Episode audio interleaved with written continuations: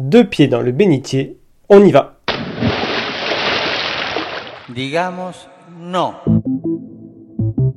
a una economía de exclusión e inequidad. Nous les gueux, nous les peu, nous les chiens, nous les riens, nous les maigres, nous les nègres, qu'attendons-nous? Nous n'attendons plus rien de la société telle qu'elle va. Dans un ciel sans repère, nous cherchons de nouvelles couleurs.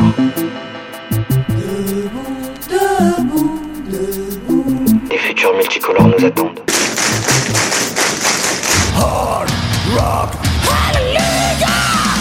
How dare you?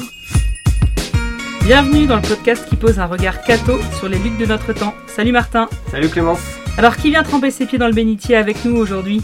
Alors pour ce premier épisode, on est très heureux d'accueillir Marcela Villalobos-Cid pour parler de l'accueil des étrangers et de comment développer une approche à la fois politique et spirituelle de l'hospitalité. Bonjour Marcela. Bonjour Martin, bonjour Clémence.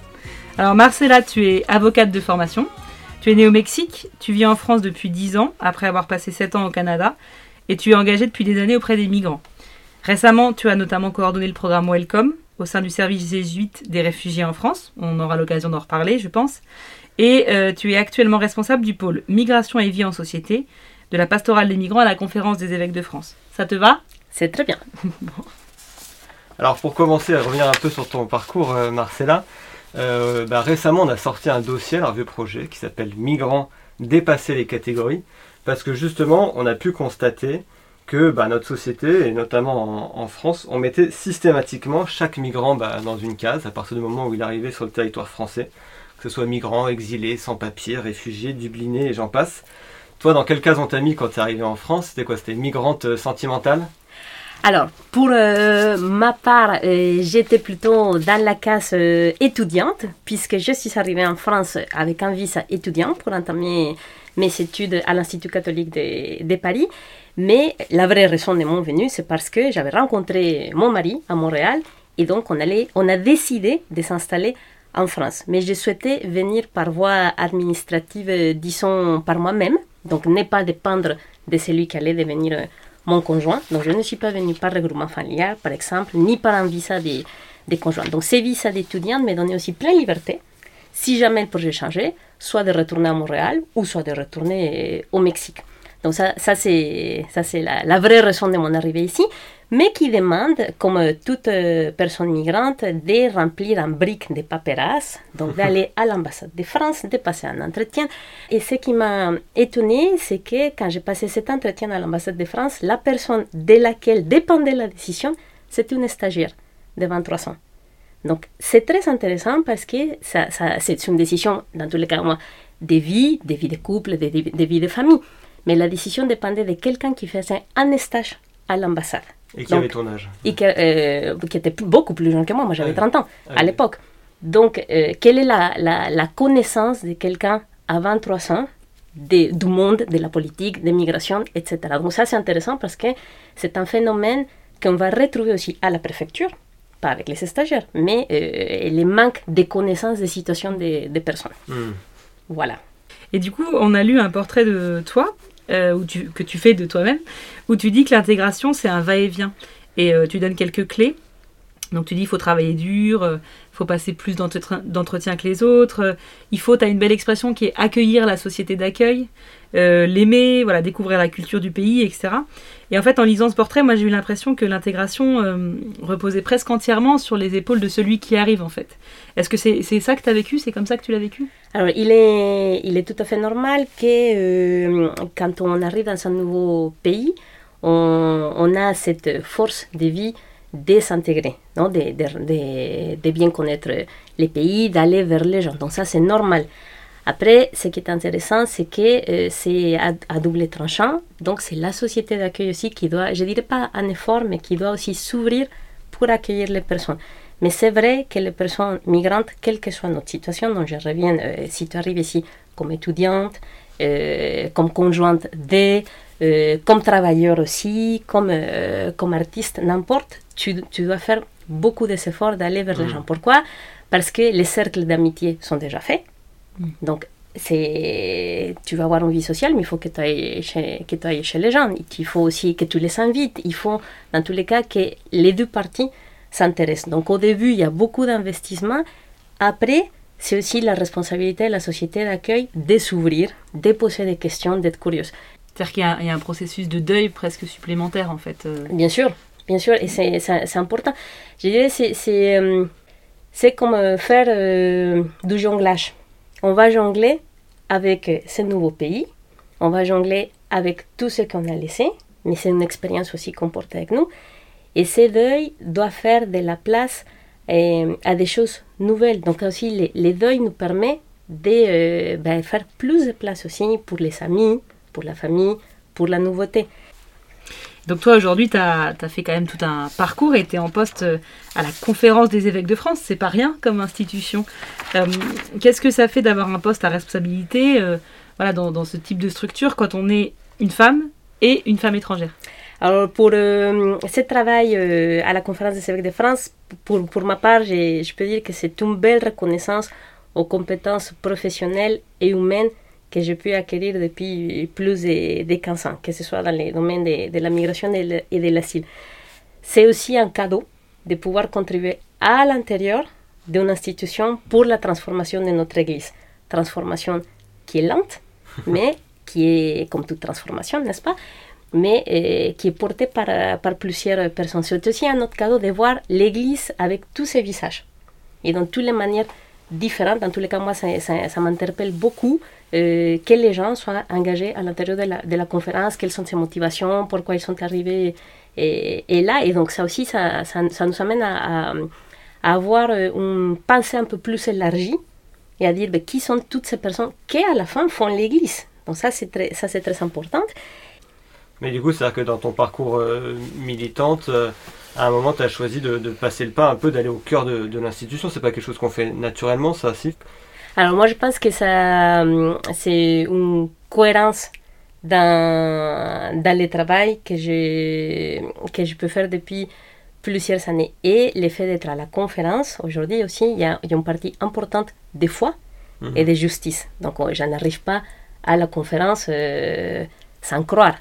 Non, c'est c'est une foi qui m'anime, une foi à l'évangile, une foi aussi très assumée du côté progressiste du catholicisme, non, de, la, de s'inscrire dans la pensée de la, de- dans la pensée sociale de l'Église. Donc ça c'est très assumé, ça à la conférence les gens le savent très bien aussi. Mhm.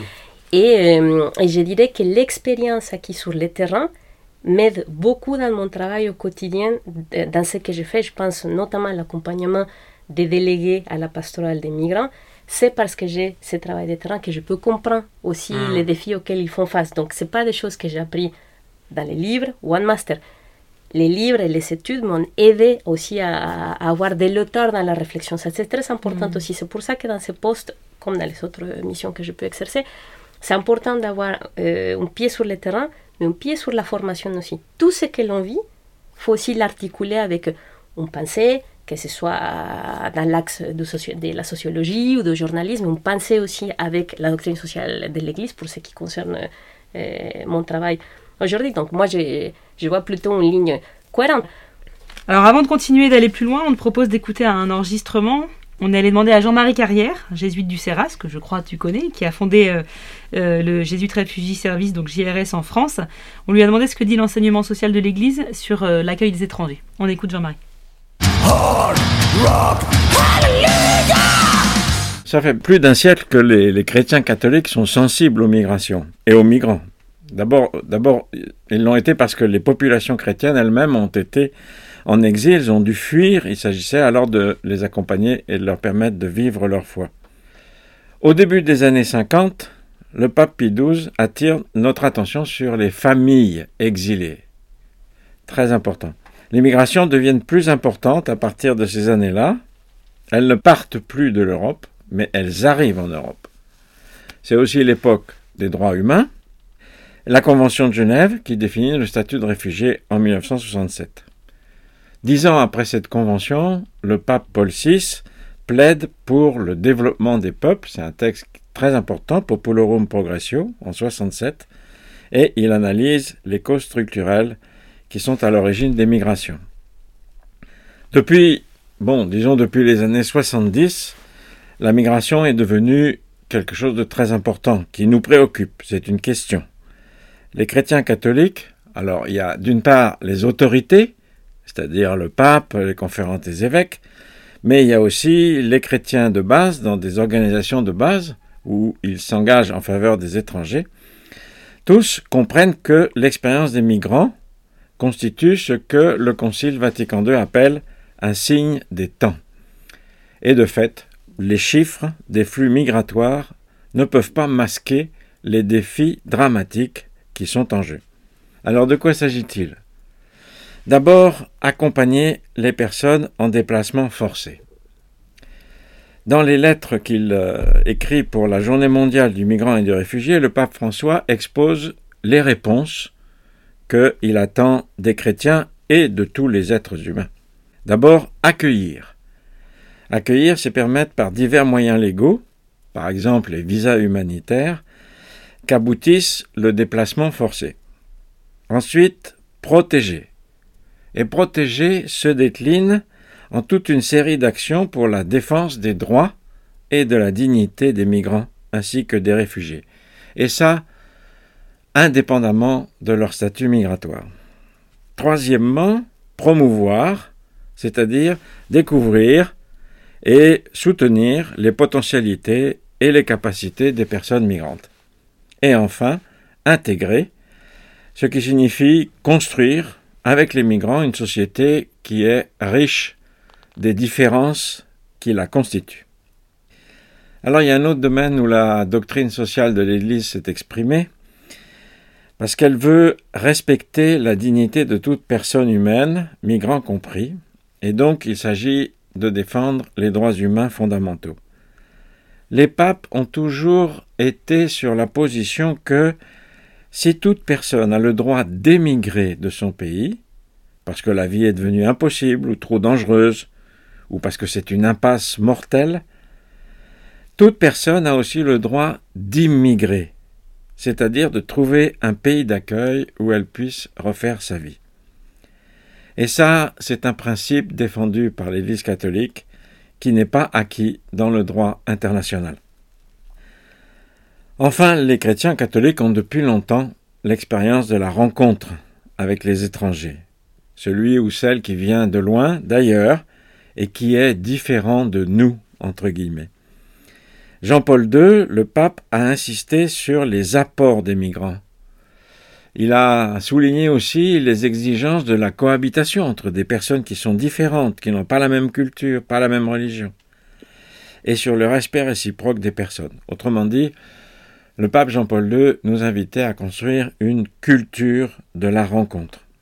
Et ça, c'est un point que le pape François a repris souvent. Il nous dit, il ne s'agit pas seulement de migrants, mais ce sont aussi des personnes en situation de fragilité et qui nous invitent et qui nous appellent à une ouverture généreuse, sans crainte et sans peur. Au fond, je crois qu'on pourrait dire que la doctrine sociale catholique sur l'immigration, c'est la logique de l'hospitalité. Alors, bon, on a entendu Jean-Marie. Euh, Marcella, on t'a vu beaucoup hocher de la tête au propos de Jean-Marie. tu, tu valides ce qu'il a dit Complètement.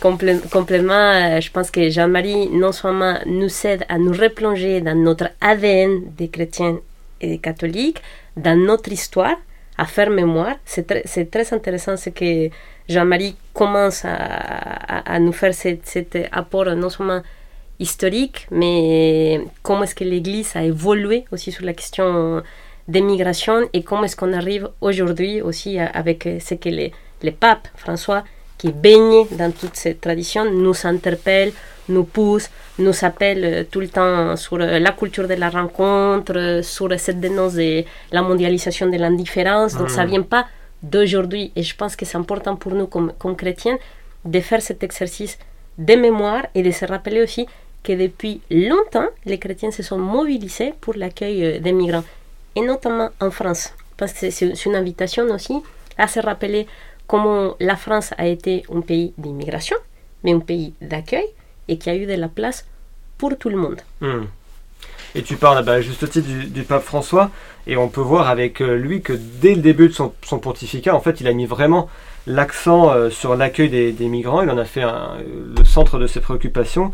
Euh, en fait, dès sa première visite hors de Rome, bah, ça a été à Lampedusa euh, pour dénoncer, bah, tu l'as dit, la mondialisation de l'indifférence. L'année suivante, en 2014, au Parlement européen, bah, il a une célèbre phrase sur le fait que la Méditerranée devient un grand cimetière. Et en 2015, bah, il lance un appel pour que chaque paroisse d'Europe accueille une famille de réfugiés. Et il revient encore largement sur la question de l'accueil des migrants dans sa dernière encyclique euh, Fratelli Tutti. Est-ce que ça marche? Enfin, Est-ce que les propos du pape euh, déclen ont déclenché quelque chose? Soit tu as pu voir des changements ou un, un engouement pour euh, l'hospitalité, l'accueil des, des, migrants, que ce soit en France ou peut-être même tu as une vision sur, euh, sur l'Europe, ça nous intéresserait. Aujourd'hui, je pense que le pape euh, François, c'est une, une, personne euh, qui est cohérente entre ce qu'il dit et ce qu'il fait. Mm. Donc ce n'est pas juste un pape qui dit il faut accueillir. Lui-même, il le fait. Donc aider évidemment des, associations et des instances qui permettent un accueil digne des personnes migrantes. Et quand on a cet appel à la cohérence, on ne peut pas rester indifférente. Je pense que depuis 2015, on a témoigné d'une grande mobilisation des personnes chrétiennes, pas que, mais des personnes qui, grâce à cet appel du pape, se sont mobilisées, se sont senties interpellées, qui se sont posé la question de qu'est-ce que je peux faire moi Et moi, j'ai eu l'occasion de pouvoir voir ça, donc en, en 2015, que ce soit euh, à l'époque, j'étais à JRS France, donc la quantité de gens qui ont voulu s'investir pour devenir famille d'accueil, d'autres qui n'avaient pas de la place, mais qui disaient, mais moi, je peux accompagner une personne une personne migrante, etc. Les paroisses aussi qui se sont mobilisées, donc au, sein de, de, nos diocèses, on a pu euh, voir cette grande mobilisation. Ça, c'est un tournant important de dire comment quelque chose qui nous touche va nous faire bouger, quelque chose qui nous interpelle. Et donc, ces personnes migrantes duquel on parle, et ce sont des chiffres, on les voit dans les médias, mais ça, de, ça devient des, des personnes mmh. concrètes, ça devient mmh. des familles, des familles qui nous rassemblent aussi. Non Donc je pense que pour certains d'entre nous qui on est en couple avec des enfants, de voir ces familles, mais aujourd'hui on ne peut pas dire, mais cette situation n'arrivera pas jamais en France. Elle peut arriver.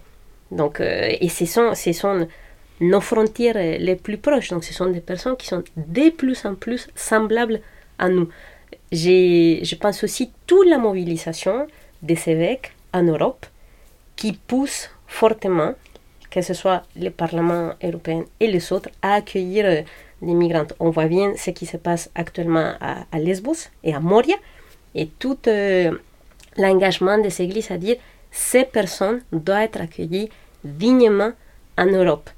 Donc je pense que pour, pour ça, il faut une vraie volonté politique aussi. Il ne s'agit pas juste de cet engagement chrétien, donc il faut qu'on passe à, à, un autre niveau, mais ça s'accompagne, ça s'organise aussi, et je, et je, crois que c'est possible. Mmh.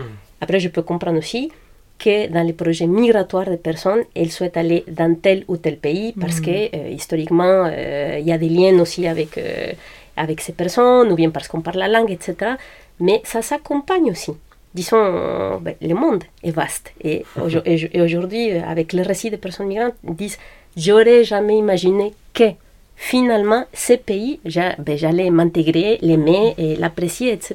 Tout ça, ça, ça s'accompagne, ça s'accompagne par des personnes comme vous, comme nous tous, qu'on est là et qu'on dit, ben voilà, ensemble on, peut, ensemble, on peut faire beaucoup de choses. Donc, je, témoigne de cette mobilisation euh, qui doit continuer à être accompagnée non, qui doit être nourrie, parce que la question migratoire nous amène aussi toujours à, des tensions, mais elle doit être nourrie. Donc c'est pour ça que quand le pape nous parle de la rencontre, c'est aussi le temps gratuit, fraternel que l'on peut développer avec les personnes migrantes, qui nous permet aussi de, de les voir comme des semblables. Mmh. Mmh. Et euh, du coup, tu disais que voilà, ça va pas forcément sans tension, sans, sans question. Il euh, y a une étude qui a été menée en France en 2018 sur la manière dont les catholiques euh, perçoivent et agissent vis-à-vis euh, -vis, de, de, de, la question de la migration et de l'accueil des, des, exilés. Euh, toi, tu as participé à cette étude. Qu'est-ce que tu en retiens? On, on, trouvait particulièrement important et intéressant de comprendre pourquoi euh, il y a des tensions et pourquoi certains euh, disent oui, il n'y a pas de souci, mmh. on est favorable à l'accueil des migrants et d'autres se posent des questions. Et cette étude a été menée par une association qui s'appelle Destin commun, donc More in Common France.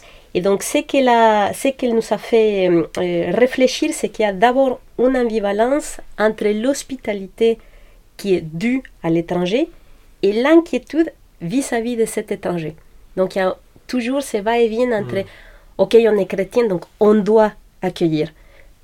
Très bien, mais ça me fait peur d'accueillir. Et donc, ça, c'est légitime. Et c'est très important que nous puissions travailler avec euh, ces peurs, la méconnaissance, donc toute la partie de pourquoi, qu'est-ce qui fait que, que ça bloque chez, chez certains, chez, chez certains catholiques. Et en même temps, cette étude nous a montré que les catholiques sont très engagés, que ce soit par des actions de proximité, donc même avec cette tension, mais ils disent, bon, je m'engage, parce que c'est la foi qui me pousse à faire ça. L'autre constat de cette étude, qui est très important pour nous, c'est que euh, les personnes qui sont plutôt réfractaires à l'accueil des migrants, elles sont minoritaires. Mais elles font énormément de bruit, beaucoup de bruit. Elles prennent tout l'espace médiatique.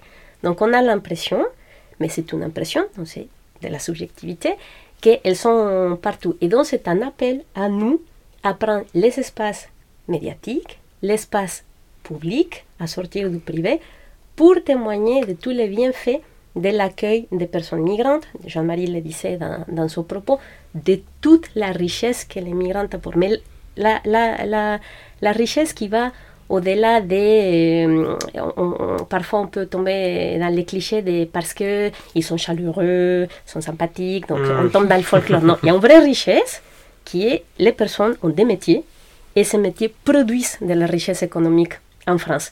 Les personnes aussi produisent de la richesse sociologique également. Les- cet accueil des migrants aujourd'hui pousse nos sociétés à être différentes et ils changent. Et c'est pour ça que c'est tendu parce qu'on voit tous qu'il y a quelque chose de vieux qui est en train, je dirais pas de mourir, mais de se transformer et donc la, la nouveauté ta- tarde à advenir. Mais c'est normal, dans tous, les, Mm. dans tous les processus de transformation, cette nouveauté tarde à venir. À terme, nos sociétés vont se transformer et cette transformation doit être accompagnée.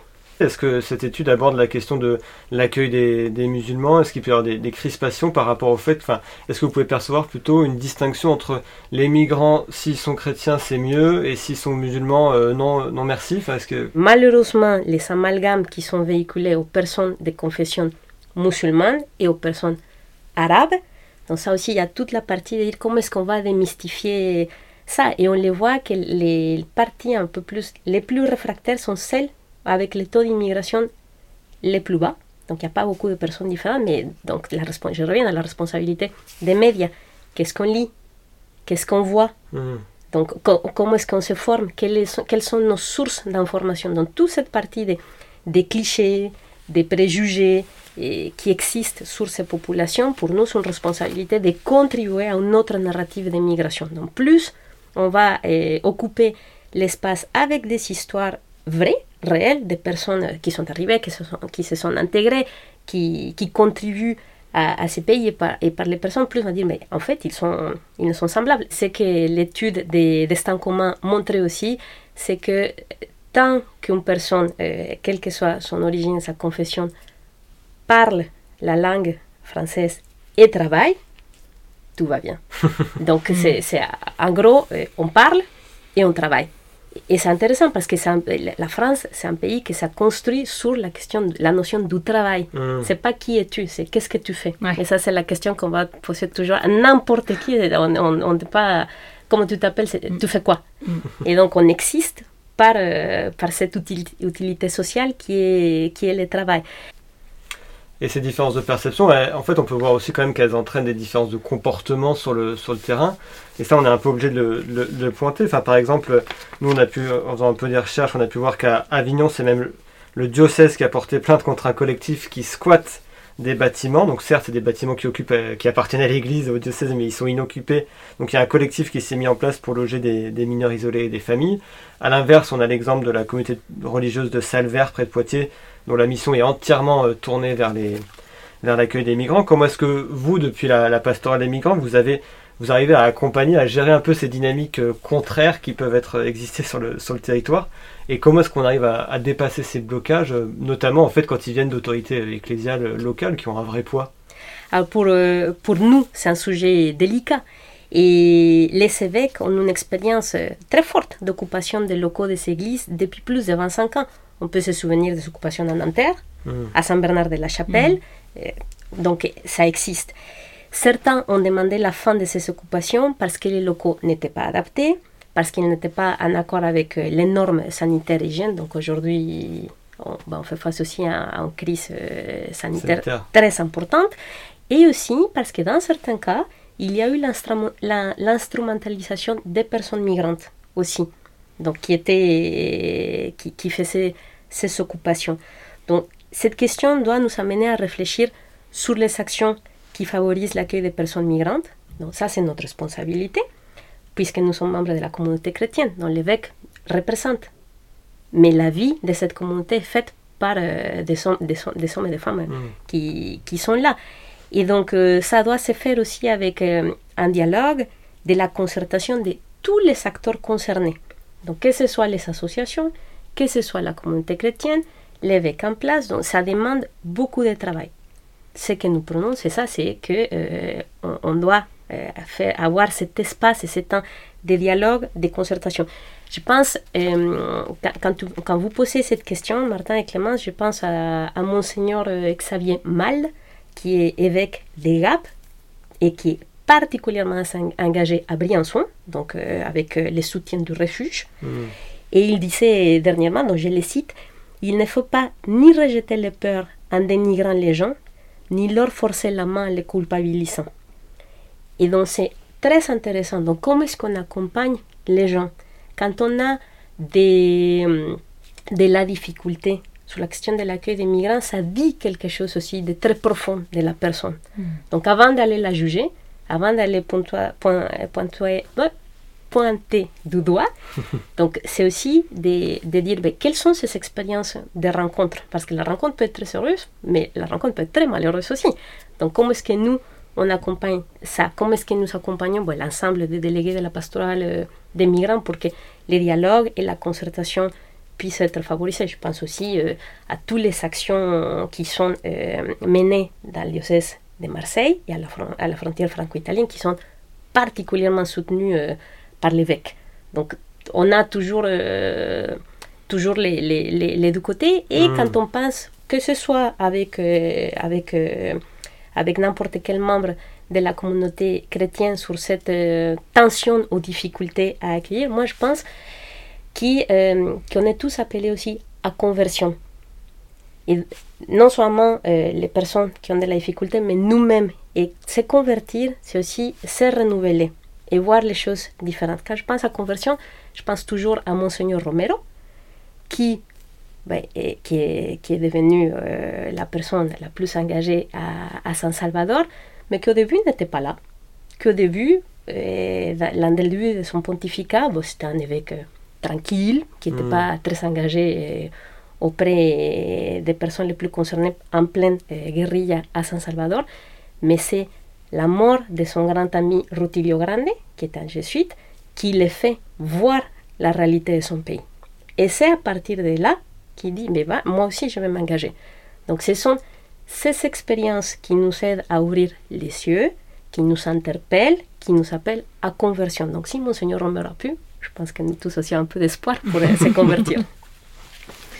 Et donc si on quitte euh, l'Église pour euh, élargir un peu sur la, la société, Faut pas quitter l'église, Clémence. non, restons Reste dans le avec bénitier, mais reste euh, avec avec, un regard sur l'ensemble de la société. en tout cas, aujourd'hui, les migrations, c'est un état de fait. Il y a environ 280 millions euh, de, personnes migrantes dans le monde. C'est un chiffre qui est un peu compliqué, mais et on sait que sur ces 280 millions, il y en a 80% qui sont accueillis euh, dans des pays du Sud, ce qui veut dire que l'Europe et l'Europe occidentale accueillent une toute petite part de ces exilés. C'est ce que tu disais un peu euh, tout à l'heure.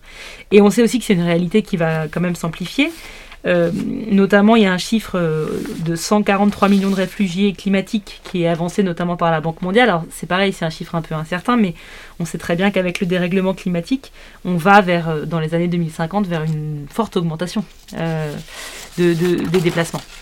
Et du coup, quand on voit ces chiffres, on se demande quand même euh, comment, même s'il y a une vraie volonté d'accueil, même s'il y avait une vraie volonté d'accueil, comment on peut préparer nos sociétés à accueillir un, si grand nombre de personnes et comment même est-ce que c'est possible? Alors, je pense que tu, parles de cette volonté d'accueil, moi je dirais la volonté d'accueil de, de la société civile, donc de nous tous, mais la volonté d'accueil politique aussi. Elle est très importante. Donc, peut-être je radote, mais je reviens à cette discussion ou engagement entre euh, nos autorités politiques, la société civile, Mm. les associations. Les trois sont très importants parce que chacun de ces acteurs a une expérience différente. Et donc, Mm. pour que ça se passe bien, tout le monde doit être concerté. J'ai- Je, je pense à, à un exemple qui n'est pas très lointain. En 2018, on a eu l'occasion d'aller au colloque de la Fondation Jean Rodin sur la question de l'hospitalité. Et il y avait M. Poupard, qui était le maire de Bonnel, dans les Yvelines, donc une toute petite commune. Et il y a eu un projet d'installation de personnes migrantes. Donc, les personnes, les citoyens de Bonnel étaient euh, réfractaires à cet accueil. Et le maire a dit, bon, avant de, de donner une décision, on va les poser des questions. Qui sont? D'où ils viennent? Pourquoi on a choisi de venir à Bonnel? Qui les accompagne? Qui est l'association qui est derrière Et donc, il a commencé un processus de concertation entre les pouvoirs publics, la mairie, les citoyens, tout le monde. Ça, ça demandait du temps, mais lui, il avait l'ouverture et la volonté politique de le faire. Avant de donner sa réponse, il était allé s'informer. Et il impliquait tout le monde. Hmm. Résultat, cette installation a eu lieu, ça se passe très bien. Donc, il nous a témoigné de ça. Donc, a- je, je reviens, c'est pas l'affaire d'une seule instance. Mm. Donc, les pouvoirs publics, les citoyens, les associations. Donc, comment est-ce qu'on les accompagne? Comment est-ce qu'on prépare euh, l'accueil? Pour, pour moi, c'est, vraiment une question de volonté politique. Plus on investit dans euh, la surveillance aux frontières, mais c'est un argent qui n'est pas investi sur l'accueil, sur l'intégration, sur l'hébergement. Donc, euh, ces politiques de durcissement doivent nous poser des questions importantes, nous, donc qui, qui peut se manifester à chaque fois que l'on vote, mais pas que.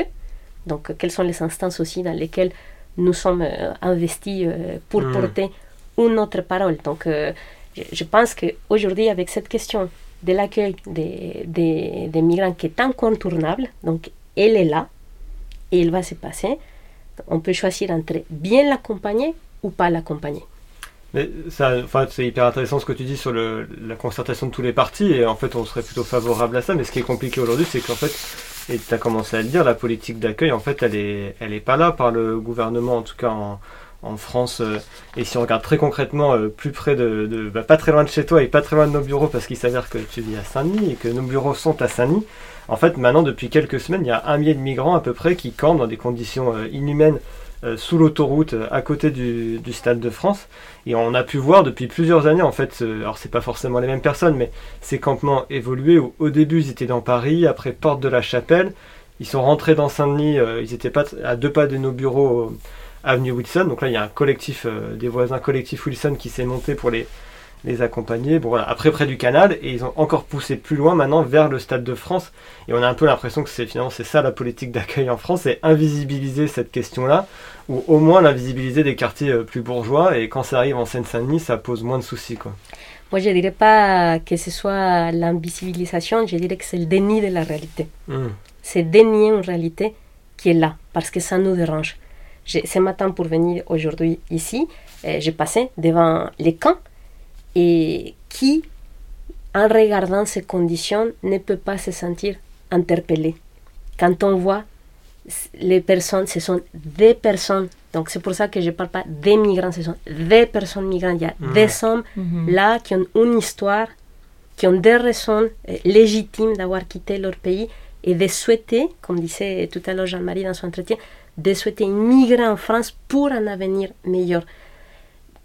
Voir cette réalité nous interpelle et doit nous pousser à faire des choses. Mais la solution citoyenne, elle n'est pas suffisante. Il faut Mm. qu'il y ait une solution euh, politique aussi. Mais pour, pour moi, c'est pas de l'invisibilité, c'est vraiment c'est dénier, c'est nier que les personnes sont là. Par rapport au collectif Wilson, enfin, on va, nous on va bientôt publier un article dans la revue projet là, du collectif Wilson justement qui revient sur ces années en fait auprès, parce que enfin, ça fait deux ans, deux, trois ans maintenant auprès des, des migrants. Et c'est assez intéressant sur le rapport aux politiques notamment parce que dans cet article ils expliquent bien qu'au début c'était vraiment de l'hospitalité au sens premier du terme, c'était des voisins, ils ont vu qu'il y avait des tentes qui arrivaient au pied de leurs immeubles, ils se sont dit qu'est-ce qu'on peut faire pour eux, donc leur apporter un café, leur apporter à manger et même de la chaleur euh, humaine. Et au fur et à mesure, en fait, ils se sont rendus compte que ça suffisait pas et que, en fait, il fallait devenir presque un contre-pouvoir de, de, de, de l'État parce que la, les politiques, euh, enfin, c'était presque une volonté d'État de, alors tu parles de, déni, mais de laisser traîner, d'évacuer sans cesse, sans proposer des, des solutions. euh, des, solutions euh, concrètes enfin, qui, pouvaient peut-être essayer, de les faire avancer dignement quoi. Ce n'est pas une priorité. Ça, c'est le constat. Dans l'agenda politique, euh, ce n'est pas une priorité. Mais euh, c'est ce que le collectif Wilson a fait. C'est exactement la- l'appel du pape, c'est aller à la rencontre des gens. Quand on rencontre quelqu'un, donc on entend son histoire et on dit, ben voilà, euh, qu'est-ce qu'on peut faire ensemble? Donc, Tu as parlé de l'hospitalité en sens premier. L'hospitalité nous appelle aussi à la justice Hmm. mais une justice qui, pour moi, c'est important de, de ne pas perdre de vue la concertation et le dialogue. Mais tu dis euh, c'est pas une priorité et même si je pense, enfin, je- la- question de la concertation elle est hyper importante, mais aujourd'hui euh, il y a une politique qui est qualifiée quasiment de harcèlement en fait euh, de la part de l'État. Je prends un exemple qui est hyper emblématique. On, on a pris celui de Saint-Denis, mais il y a Calais évidemment. Mhm. Voilà l'exemple de Calais. euh, où aujourd'hui on va raser des forêts pour être sûr que les personnes migrantes ne se cachent pas de- derrière les arbres. On pense à l'interdiction aussi récente qui a été faite à certaines associations de distribuer de la nourriture. Enfin là on est vraiment sur des besoins euh, hyper primaires. Tout ça, ça fait que la France a été condamnée à plusieurs reprises euh, par la Cour européenne des droits de l'homme et dernièrement, hein, en juillet 2020, et même mise en demeure par sa propre juridiction pour son accueil, son non-accueil, enfin son traitement de, de- des personnes euh, migrantes. Et moi, je vois deux choses derrière ça. La première, c'est de dire en gros, on a encore un impact sur la politique, enfin une volonté de maîtrise en disant on a un impact sur la politique de migration, alors qu'on sait très bien que c'est pas très vrai. En fait, tout ça, ça, ça joue pas trop. Euh, mais c'est cette volonté d'avoir une sorte de contrôle quelque part. Et la deuxième, c'est un peu ce qu'on appelle euh, l'appel d'air, c'est-à-dire en se disant en fait, euh, si on accueille très très mal les gens, bah, ils vont arrêter de venir. C'est ça qu'il y a derrière ces politiques. Alors moi, je, je crois sur, sur cet appel d'air, c'est l'illusion, non? Mhm. L'illusion consolatrice. De, de dire, ben, comme les gens, comme on est violent, bah, bah, on- non, nous on n'est pas violents, comme euh, nos institutions et nos pouvoirs sont euh, dans des politiques dures et sur la question migratoire, les gens ne vont pas venir. Et c'est très intéressant parce que c'est c'est, hum, la, les motivations qui poussent euh, aux personnes de partir quand on les entend, quand on entend les récits. Donc, c'est un appel de la vie, c'est-à-dire la personne va faire, la personne migrante va faire face à des choses épouvantables et elle va partir. Hmm. Qui a la force de tout laisser et de traverser la Méditerranée, de passer par la Libye Donc, je, je me souviens de quelques récits de personnes soudanaises euh, qui allaient vers Calais et qui, qui étaient de passage à Paris. Donc, euh, voilà, euh, on les accompagnait et tout. Et on disait, mais allez pas à Calais parce que c'est très compliqué. Mhm. C'est très... Ils se sont dit, nous, on a déjà passé par la Libye. Rien ne peut pas être plus compliqué. Oui, c'est pas parce qu'il n'y aura pas de douche à Calais qu'ils vont pas venir. Exactement. Et donc, mais, mais pour moi, c'est, une question d'illusion. On Mhm. se fait une illusion. Et ça dit beaucoup aussi de, ben, de notre humanité. Quand on, part, on, fait partie de la même famille humaine, on est une humanité commune. Laquelle? Donc, il faut vraiment aller gratter, nous, comme société, quand on fait ça, ou quand on permet de faire ça, quelle que soit la raison, on doit se poser la question sur quelle est notre humanité. Et je reviens à, mon mot-clé d'accompagnement. Ça s'accompagne. Donc on a parlé des cas réfractaires et de là où ça pouvait coincer un peu, mais il y a aussi plein de belles initiatives euh, d'accueil euh, dans l'Église et, et chez les cathos. Est-ce que tu peux nous en parler un peu? Bien sûr, donc une petite note d'espoir pour ne pas désespérer. Donc l'ensemble de nos délégués de la pastorale des migrants sont très actifs, que ce soit dans l'accueil des migrants dans les paroisses ou l'accueil des migrants chez le particulier, à travers les couleurs humanitaires, à travers une présence à la frontière franco-italienne, à Briançon et à Ventimille, pas que. Et je pense aussi, ça, c'est de manière générale, mais je pense au projet Espoir du diocèse de Nice qui favorise l'intégration des réfugiés ou les actions de promotion des personnes migrantes dont tout à l'heure on s'est promouvoir. Et donc je pense aux actions mises en place par le diocèse de Metz et de Bordeaux euh, pendant le déconfinement. Il y a eu euh, toutes les personnes migrantes qui sont accompagnées qui se sont mis à faire de la couture pour coudre des masques et des surblouses. Donc voilà, c'est pas- c'est c'est juste des petits exemples. Je pense aussi au projet de la maison Bakita au diocèse de Paris, qui est, un, euh, qui est une maison pour les personnes migrantes, à un projet laïque qui s'appelle La Terre en Partage à Limoges, qui fait de l'accueil des demandeurs d'asile et que pendant ces temps d'attente, eh, ils se forment à, à l'agriculture, à la production maraîchère. Donc à la place de rester, entre guillemets, sans rien faire, c'est très grossier, mais pendant ce temps, ils se forment. Et on peut parler aussi du, du réseau Welcome, que tu connais bien. Et est-ce que tu peux nous dire un peu plus euh, ce qui se joue dans cet accueil par des familles ou dans des, dans des foyers? Parce que l'idée, euh, parce que ce débat existe, hein, de dire en fait on fait que pallier un manque d'hébergement et ça devrait être le rôle de l'État. Euh, ou est-ce que ça a une valeur particulière euh, par rapport à un accueil qui se fait dans un cadre plus administratif comme dans, dans un CADA?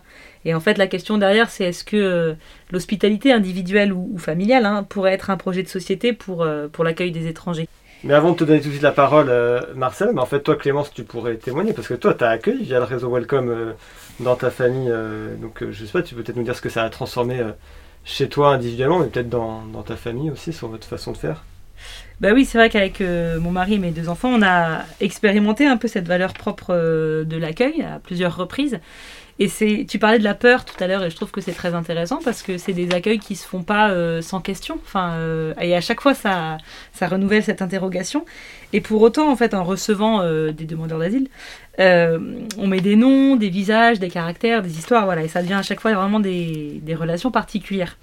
Et je pense à un accueil en particulier où vraiment on a vécu la fraternité euh, de manière très très forte parce qu'on a accueilli un demandeur d'asile irakien qui avait à peu près notre âge, euh, voilà, avec qui on a beaucoup sympathisé parce qu'on avait plein de points communs et plein de références culturelles communes. Ça c'était assez drôle parce que comme on avait le même âge, on avait regardé les mêmes séries, on, voilà, enfin c'était, on avait plein de choses qui nous reliaient, donc on a passé vraiment des bons moments. Et il a développé une relation euh, très particulière avec mon fils qui avait deux ans à l'époque. Et en fait, on sentait que pour lui c'était hyper réparateur. C'est-à-dire que d'être dans une famille où il y avait un petit garçon de deux ans qui le tirait par la manche, qui lui faisait lire une histoire, qui, euh, qui venait lui faire un câlin, etc. Il y avait beaucoup de tendresse. Et que ça, c'est quelque chose euh, bah, qui manque souvent enfin, dans les parcours euh, administratifs. C'est vrai que même quand on subvient, dans le meilleur des cas, aux besoins vitaux, les relations humaines, et y compris voilà, de tendresse, et, avec notamment des enfants, bah, c'est quelque chose qui a une valeur euh, voilà, propre, qui est assez exceptionnelle. Quoi. Ça rejoint des, des témoignages que tu as pu entendre quand tu pilotais ou accompagnais le réseau Welcome. Bien sûr, donc euh, les projets de JRS Welcome qui existent depuis plus euh, de 10 ans a permis à plusieurs personnes de non seulement d'ouvrir sa porte, mais d'aller à la rencontre des personnes. Et donc, comme tu disais, Clémence, de finalement ben, de voir quelqu'un qui a un nom, une histoire, des talents, des richesses et qui vont enrichir aussi la, la famille.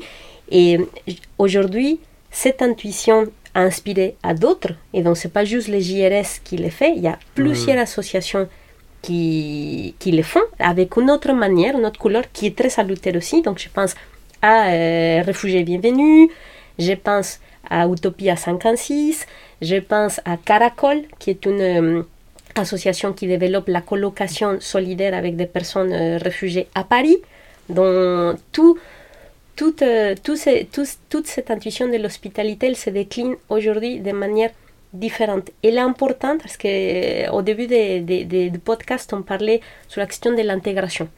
Et dans l'intégration, il y a une partie administrative importante à faire, mais en partie qui passe par les liens signifiants qu'on va développer avec les gens. Donc, comment est-ce qu'on apprend à aimer un pays? C'est par les personnes. Qui nous apprend, quand je dis nous, je, je me mets là, qui nous apprend les expressions, les dictons, les chansons, les blagues? Mais c'est les gens d'ici. Et ça, c'est et- et c'est ça qui nous enrichit quand, quand nous, euh, personnes d'origine étrangère, on commence, nous, nous sommes suffisamment à l'aise pour faire des jeux de mots dans une langue, non, des blagues, des blagues qui sont drôles, très importantes. De toute façon, on va te demander euh. C'était- ça, les, les quiz de la fin. Donc, ça, veut, ça veut dire, tout- tous ces liens se passent euh, par les gens d'ici. Donc, ce sont des choses qu'on ne va pas apprendre dans un livre ni enseigner les contrats d'accueil et d'accueil d'intégration. Hmm. Non? Donc, cette hospitalité, elle est très importante. Et elle vient pallier aussi euh, une partie de, la faillite de l'État sur la question de l'accès à l'hébergement digne et pérenne. Après, ce qui peut être intéressant, c'est euh, pour toutes les personnes qui n'ont pas euh, l'occasion ou la capacité matérielle d'accueillir quelqu'un chez soi, quelles sont les autres formes d'hospitalité qu'on peut euh, proposer? Et ça, c'est un appel à nous aussi comme créativité. Je, je pense euh, au dimanche et les blues du dimanche, qui est particulièrement lourd pour tout le monde. et donc, pourquoi pas euh, inviter les personnes à partager euh, un repas chez nous, mais pas juste une fois. C'est, c'est, c'est, c'est, je pense, les, les repas, ou dans tous les cas, la nourriture, c'est un, un véhicule important de l'hospitalité parce que c'est quelque chose qui nous est commun aussi. Donc on doit manger et donc euh, on va s'asseoir, on va raconter nos histoires. On a un dicton en espagnol qui dit Del roce nace el cariño. Et ça veut dire l'effet d'être ensemble et se toucher fait euh, que l'affection puisse naître. Donc si on veut développer un vrai projet politique de société, d'hospitalité, du coup c'est essentiel d'intégrer euh, ce que tu as appelé la, tendresse, l'affect, et que ça c'est pas du surplus en fait, c'est au cœur. Tout à fait, tout à fait, parce que les, relations, nos relations sont faites comme ça. Aujourd'hui, le pape François, dans l'encyclique Fratelli Tutti, euh, parle beaucoup de l'amitié sociale. Non? Et, l'amitié, pour qu'elle puisse euh, naître, elle, a besoin, elle demande du temps. Donc, on se rencontre une fois on a dit, ah ben tiens, on a des points communs. On se rencontre une fois, mais ah mais tiens, on, on a des références culturelles euh, semblables. On se rencontre une troisième fois et donc tout- toutes ces rencontres vont permettre aussi d'aller au-delà des clichés, des préjugés, d'avoir moins peur et c'est ces témoignages de proximité qui va inviter les autres à le faire. Parce que j'imagine Clémence que euh, peut-être certains de tes amis te disent mais pourquoi tu fais ça? Et donc comme tu témoignes de quelque chose qui est facile faisable parce que c'est encadré, c'est une action aussi qui est très organisée et très, encadrée, mais quelqu'un d'autre dit peut-être moi aussi j'ai envie de faire ça. Bon, et pour terminer avec tout ce qu'on s'est dit, une question qu'on pose à, à tous nos invités, mais tu es la première à y passer. Et sinon, comment ça va avec l'espérance, Marcella? Alors, nous, nous vivons une période particulièrement difficile et nous pourrons facilement sombrer dans les désespoirs. Or, je constate tous les jours que les personnes se mobilisent pour accueillir euh, les migrants. Et donc, euh, c'est, euh, c'est, c'est une source d'espérance. Et cette espérance nous rappelle que nous sommes tous responsables les uns les autres. On est, tout est lié, Mhm. n'est-ce pas, comme dirait le pape François que nous faisons partie d'une même lignée d'hommes et de femmes qui ont passé avant nous, qui ont débroussaillé le chemin pour nous, et maintenant nous on est là et on fait la même chose pour les autres qui viennent derrière nous. Donc cette question de l'espérance et de l'espérance qui est branchée dans l'évangile, c'est la motivation de tous les jours, mais c'est un, appel, ou euh, peut-être une responsabilité, à être lumière. Et donc, il y avait quelqu'un qui disait qui a deux manières d'être lumière. Soit on est la chandelle qui produit la lumière, soit on est le miroir qui la reflète. Donc, à nous de, de décider comment est-ce qu'on va devenir lumière tous les jours. Un grand merci, euh, Marcella, d'avoir accepté notre invitation et d'être euh, la première à te lancer dans ce podcast avec euh, nous. Un grand merci, Marcella. Merci Marcella. Merci beaucoup, Martin. Merci beaucoup, Clémence. Deux pieds dans le bénitier, premier épisode, c'est terminé. Merci beaucoup de nous avoir écoutés jusque-là. Si ça vous a plu, vous pouvez nous mettre des petites étoiles ou des petits pouces. Et surtout, n'hésitez pas à partager largement autour de vous. Vous pouvez aussi réagir, ça nous ferait très plaisir de savoir ce que vous en avez pensé en nous écrivant à l'adresse deux pieds dans le bénitier en toutes lettres serras-projet.com. À très vite pour un nouvel épisode.